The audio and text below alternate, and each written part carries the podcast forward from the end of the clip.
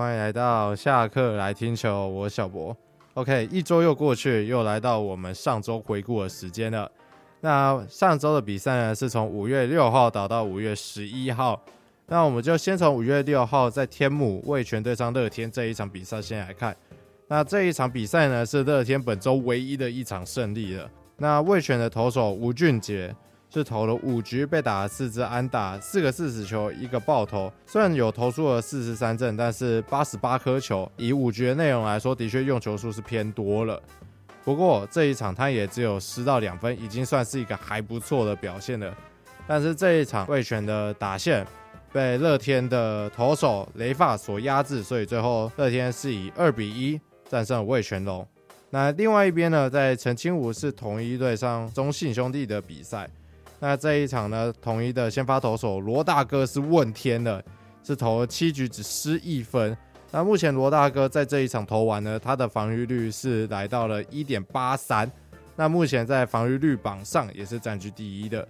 而这一场中信兄弟的先发投手金安，他是投了五又三分之二局，那是被打六支安打，是零失分。那也拿到了他中职的首胜，那这部分也是非常的恭喜。那后续中信兄弟的牛棚也有守成，那最后中信兄弟是以一比零战胜了统一狮队。那再来是讲到了五月七号的比赛，那首先先来讲在天母一样是味全对乐天的这个系列赛。那乐天这边的先发投手陈克义，那陈克义呢这一场他是在首局就遇到了控球问题，是连续丢了两个四死球，那之后被打连续安打。味全在首局就攻下四分，那最后陈克义这场呢是四局失了七分，被打了七支安打，包括一支郭天信在第二局打的全垒打。那反观到味全这边的先发投手郭玉正，他是投了七局，被打了六支安打，零失分。然后这一场呢，郭玉正可以撑到七局，也是让味全前一场燃烧的牛棚是得以得到一点舒缓。然后廖健富在这场也打出了一支满贯全垒打，也是他生涯的第二支全垒打。那是在比赛的后段给了比赛的一点悬念，但是最后味全还是以七比四打败了乐天桃园。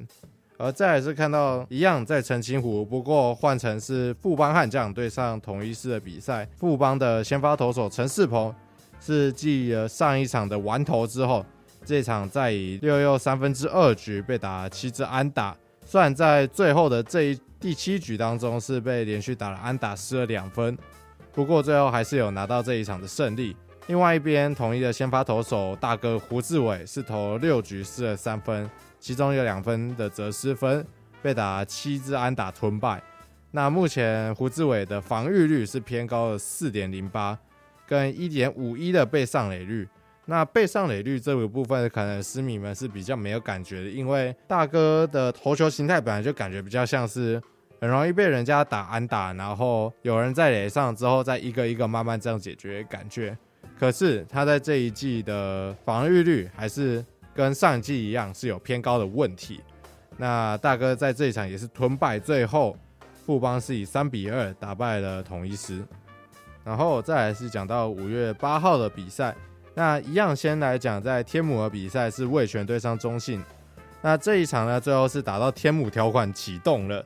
那这一场兄弟的先发投手于谦是投了五又三分之一局，被打了八支安打，包括一支全垒打，然后失了三分，七次的三振也是追平了生涯纪录。那兄弟呢，他在第八局将比数追平，然后把比赛拖入延长赛，也是本季的第九场延长赛。那最后就是打到已经超过晚上的十点钟，所以双方最后就是以三比三言和。再是回到陈金虎，一样是富邦悍将对上统一式的比赛。那在这一场呢，统一的打线是成功的大复活，在前面两场比赛是只得两分的，加起来只得两分的统一打线，在这一场的第三局呢，是直接猛攻一轮，打了一整轮的打线，猛攻了七分。那这一场富邦的先发投手肯特。是投出了来台之后最惨的一役，是只投了二又三分之二局，那也是他在中职最短的投球局数，那失的七分也是他在中职的生涯新高。那最后统一是以九比一击败了富邦悍将。那统一在本场呢，也派上了前阵子拉上一军的两位投手傅于刚跟姚杰宏。那统一在这个礼拜呢，也增加了狮子签，然后李奇峰、黄俊彦的上场次数。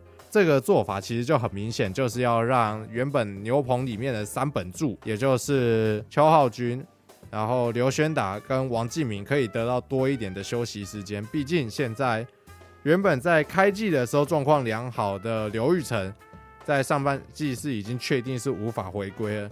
然后目前连当家的守护人陈玉稳都已经受伤了，所以现在必须要让牛棚的其他三位主力的投手是可以得到更多的休息时间，尤其是王敬敏这一个星期是只上了一场，而刘轩达跟邱浩军则是在这个星期都各上两场。的确，在这个礼拜，原本统一比较倚靠的三位牛棚投手是可以得到比较多休息的。那我当然也觉得说，王敬明这一个这一季是有回春的一个现象。那我觉得统一也的确该有多一点措施去保卫保护这位老将。那再来是讲到隔天五月九号的比赛，先来讲讲在洲际的比赛。那这一场呢？乐天桃园到第八局下半为止都是以五比二领先的，不过这时候兄弟就换上了代打张志豪，结果张志豪呢敲出了追平轰，然后将比赛拖入了延长赛，最后在延长加赛当中敲出了再见的阳春炮。那张志豪呢也成为了中华职棒历史上首位打出代打全垒打和再见全垒打的一位打者，那也打脸了某位没料的 YT 仔啦。那最后兄弟是以六比五击败了乐天桃园。再来是讲到在台南是富邦悍将对上统一狮的比赛。那这一场呢，我们富邦悍将的先发投手就是我们的庆，我们的庆 baby。然后他在首局呢是已经暴失了六分。那这六分呢也已经追平了他生涯单局失最多失分的记录。那是只投三又三分之一局，那被打了九支安打，四个四死球，投出两次三振，包括两个爆头，那是失了八分，那也吞下了本季的第五败。那统一这边的先发投手就比较厉害了，是圣骑士，在七局中是被打四支安打，投出了四次三振，两个四死球，然后零失分，目前的防御率是只有一点七七而已。那他因为出赛场数还没有到可以排上排行榜的标准，所以目前圣骑士虽然有着一点七七的防御率，是比罗昂还要低的。不过他目前是还没有办法出现在防御率榜上的。那目前圣骑士也是统一除了罗昂之外的另外一个王牌。那统一这场呢，也以八比零击败了富邦悍将。那统一不得不说呢，他这一季真的是非常非常会打第一局。那在之前的回顾当中，Alvin 应该也有已经有提到说，统一在第一局有得分时候那个可怕的胜率。我要提的是，统一在这一季目前呢，已经在首局来到了五十分，他已经在第一局得了五十分了。那这一个分数呢，是已经海放第二名的乐天桃园。排行榜上第二名的乐天呢，是得了二十四分，是海放了二十一分之多啊。那再来讲到是五月十号在天母的这一场比赛，那是富邦悍将对上味全龙。那这一场呢，最后是雨神来搅局啊。那富邦悍将这边的先发投手安德胜呢，是投出了来台之后最好的一战。那是投了七又三分之二局，被打了三次安打，投出两个四死球，九次三振，刷新了生涯的纪录。那这一场也是零失分，而味全这边呢，则是靠着燃烧牛棚来守住分数，最后是在八局裁定双方零比零握手言和。那另外一边呢，在洲际的比赛是乐天桃园对上中信兄弟，那这场呢，兄弟是打爆乐天啊。那郑浩均作为兄弟的新生代王牌，是投出了六局被打四支安打，两个四死球，然后投出六次三振。那兄弟这边最后是以七比零打爆了乐天桃园。那再来是讲到五月十一号礼拜天的比赛。那先来讲讲在洲际的这一场比赛。那我们的顶哥，我们的范围内最顶的王威晨，在这一场呢，是打爆一切的质疑，打出了五支三，那是拿到了单场 MVP。那这一场的先发投手德保拉是投出了七局，被打九支安打。那包括一直廖建富在第四局打的三分炮失了三分，那这一场是拿到了胜利。而廖建富呢，也靠着这一支全垒打，目前也是占据全垒打榜上的第二名。那这一场乐天的先发投手可能就没这么好了。那黄子鹏呢，他是投六局被打了九支安打，包括一个背靠背的全垒打，那是失了五分。那最后兄弟是以九比三击败了乐天桃园。那我想提的就是黄子鹏的这一个点。那黄子鹏呢？他在本季被打了六支全垒打，相比起去年全年被打八支，那目前今年以这个比例来看的话，很有可能在今年结算的时候可能会被打超过十支全垒打。那相比起前几年这个表现，的确是有点过多了。不过，的确今年的打击的环境的确相比起前几年是已经比较不一样了。那去年的整体的中华职棒打击风气比较像是那种小球战术，短程安打，然后靠盗垒跟短打去做推进，以战术为主的。不过今年呢，这个长打是几乎全部都回来了。强打者去年受伤的蛮多的，那今年已经多数回归，而去年那个可能状况比较不好的一些打者，今年也比较都有调回状况中。所以今年的长打的复活呢，可能也造成了黄子鹏本季被打的全垒打之数的比例，相对于去年是有点多的。而目前黄子鹏的被长打率是四成零四，然后被打击率是九成九二。那相比起他前两年二一跟二二已经转先发之后的表现，也都是还有一点落差的。那目前的 ERA Plus 也是低于联盟平均的九十七。那黄子鹏目前最最应该要去解决就是他被长打问题。那乐天呢，也在这个系列赛被中信兄弟给横扫。那这个礼拜是吞了一个四连败，掉到第四名去。那再来是提到了最后一场比赛，那是在天母，是魏全龙对上统一师。那这一场魏全龙的拿摩一样是差点完成了完全打击，但是只差一支二垒安打，真的是非常可惜。那这一场也差点达成一个很奇葩的一个记录，就是就是各种方式都可以上垒，因为这场的拿摩一样，他是有打出符合条件一垒安打，然后三垒安打，全垒打，然后他也同时拿到一个四死球、一个四坏球跟一个死球，所以拿摩一样在前五个打席的时候，他是每个都可以上垒的，能上垒的方式他都上垒了，那真的就只差一支二垒安打，他就可以达成。完全打击跟一个不是正式记录完全上垒，那很可惜啊，在最后一个打席啊是被三振掉了，那也无缘完成这一个相当稀有的一个记录。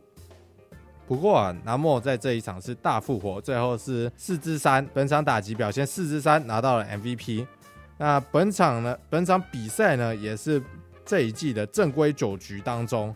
最长的比赛时间，也就是打满九局的比赛中，那是打了四个小时又四十二分钟。那这一场统一的投手布雷克是投出了本季最惨的一场比赛，那是投了三又三分之一局被打十支安打，然后投出三个四十球，然后只拿到一次三振，包括四个爆头。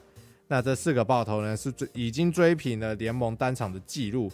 那这一场味全的先发投手吴俊杰是投一休四的上场，后来中继上来的吕永贞是拿到了他中职的首胜，那这边也是恭喜啊。那这一场呢，同一的打者林安可是敲出了双响炮，那也是成为了本季首位的十轰打者，目前占据全垒打王。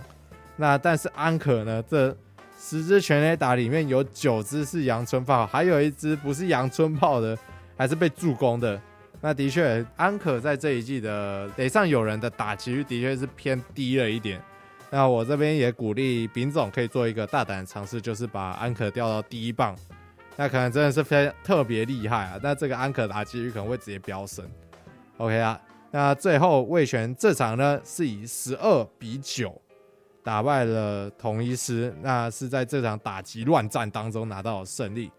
那值得注意的一件事情就是，味全本周呢，他是几乎每一场都在燃烧牛棚，除了郭玉正那一场以外，这一周几乎都在燃烧他的牛棚。那味全这一个状况要到什么时候？可能就已经要到他的新的羊头来，他才有那个本钱不再去燃烧他的牛棚，不然在新的羊头到来之前，他都还必须去燃烧他的牛棚，那也可能造成牛棚的过度的消耗，那也有可能会造成后面比赛假设没有控制好的话，牛棚这部分是有有可能会崩盘的。现在也是要极力的要去避免这一件事情的发生。OK，那这周的上周回顾差不多就到这边结束了。那我们就本周的本周主题再见了，拜拜。